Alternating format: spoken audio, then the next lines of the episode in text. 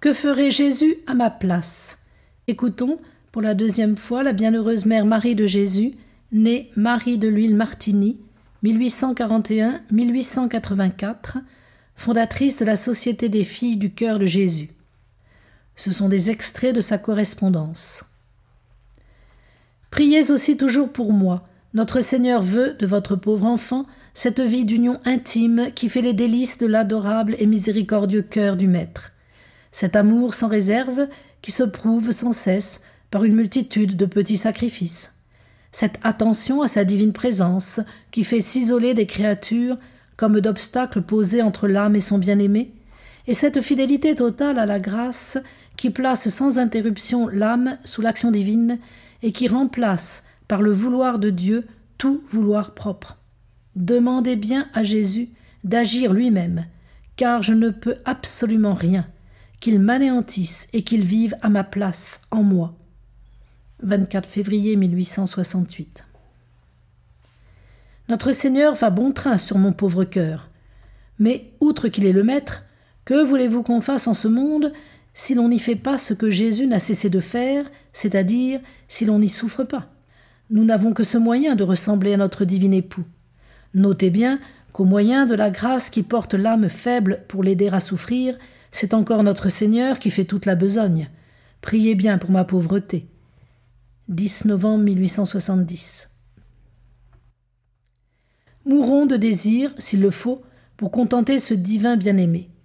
Il est bien mort, lui, consumé dans les flammes de son cœur brûlant, dévoré de zèle et d'amour. Il est mort, avec cette divine soif non étanchée, sur les lèvres, et plus fortement en son cœur incendié par la charité. Il est mort sans avoir vu de ses yeux, élevé et constitué avant son dernier soupir, cette Église qu'il était venu fonder. Il est mort ainsi. Et nous ne voudrions pas travailler, souffrir, nous épuiser, et puis mourir comme lui, dans l'isolement, le silence et la soif brûlante? 26 août 1871. Veillons à la porte des tabernacles solitaires, et soyons hosties avec Jésus. Hosties, c'est-à-dire comme des apparences sous lesquelles vivra, pensera, agira Jésus-Christ alors le moi mauvais est détruit. Et ce mot devient vrai, ce n'est plus moi qui vis, c'est Jésus-Christ qui vit en moi. Alors le moi mauvais est détruit, et ce mot devient vrai, ce n'est plus moi qui vis, c'est Jésus-Christ qui vit en moi. Prêtons à Jésus nos immolations, comme l'hostie lui prête sa forme et ses apparences. À présent qu'il ne peut plus souffrir, laissons-le prendre chez nous les souffrances qu'il brûle d'offrir à son Père pour la gloire de l'adorable Trinité, le salut des âmes, la réalisation de ses plans. 14 juillet 1869.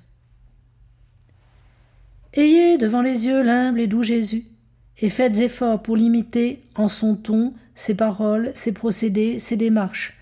Dites-vous souvent Je ne suis pas venu ici pour être servi, mais pour servir, et agissez en conséquence. Chaque fois que l'habitude ou les ruses de l'amour-propre trahiront votre bonne volonté, humiliez-vous aux pieds de notre Seigneur et dites-lui Jésus, doux et humble de cœur, rendez mon cœur semblable au vôtre. 29 juillet 1876.